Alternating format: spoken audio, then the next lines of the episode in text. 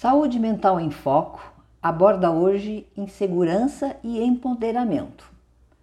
Para quem tem um transtorno bipolar do humor, caminhar dia após dia, convivendo ou enfrentando variações de humor é um desafio.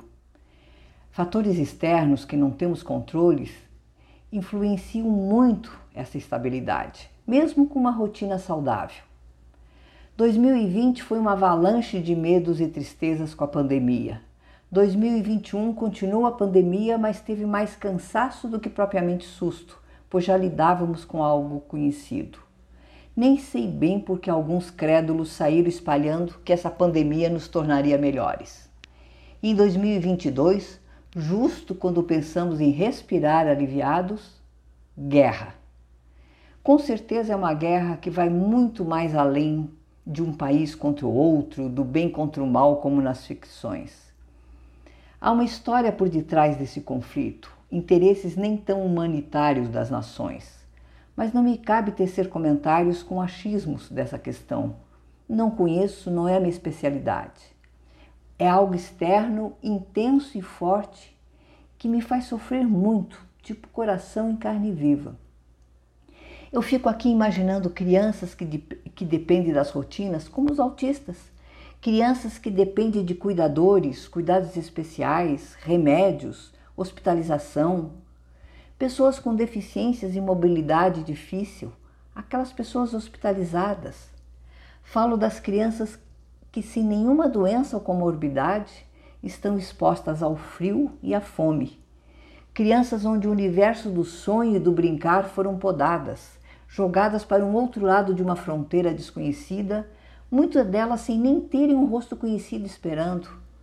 Crianças, idosos, deficientes, vítimas de uma guerra, me comovem de uma forma tal que o sofrimento toma conta de mim.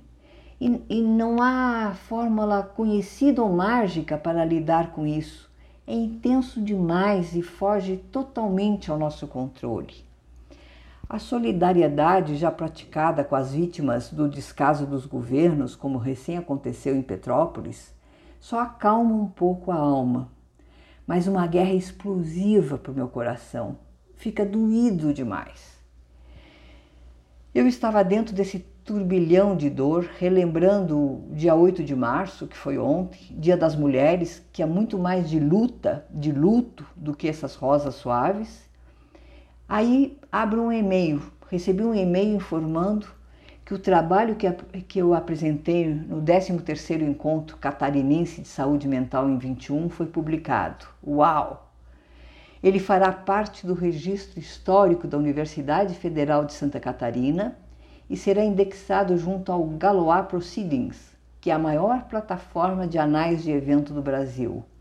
Gente, vocês não têm ideia da alegria, do empoderamento dessa notícia, em contrapartida a toda aquela tristeza que venho alimentando a minha alma.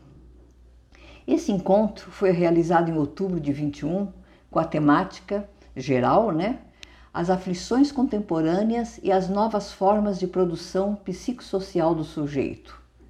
Eu apresentei um trabalho como palestrante em um colóquio sobre políticas de saúde mental para crianças e adolescentes. O meu título foi Alternativa de Apoio e Acolhimento a Crianças e Adolescentes através do Lúdico, criando espaços de cuidado. Apresentei o projeto Interatividade das Histórias Diferentes, que consiste em histórias para serem lidas por ou para crianças com o objetivo de, de promover um ambiente de cuidado para crianças e até adolescentes, apresentando personagens com características próprias, com formas de lidar com os problemas de dia a dia em situações nas quais os leitores podem se identificar. As histórias trazem, sob o olhar infantil, um foco nas percepções, sentimentos e desafios que são enfrentados pelas crianças os quais muitas vezes são subestimados e nem percebidos pelos adultos. As histórias são apresentadas aos alunos que podem interagir com os bonecos dos personagens. Também é dada a oportunidade para que desenvolvam as suas próprias histórias. Falo em alunos pela experiência já aplicada em 2016, junto com a professora Maria Lúcia Anes Duarte, em uma escola de Porto Alegre. A Maria Lúcia, minha colega, muito de Passo Fundo, é, do Colégio Notre Dame. Quantas experiências e quantas alegrias juntos. Mas eu destaco a versatilidade do meu projeto, que pode ser adaptado para consultórios médicos, acolhimento em CAPs ou associações.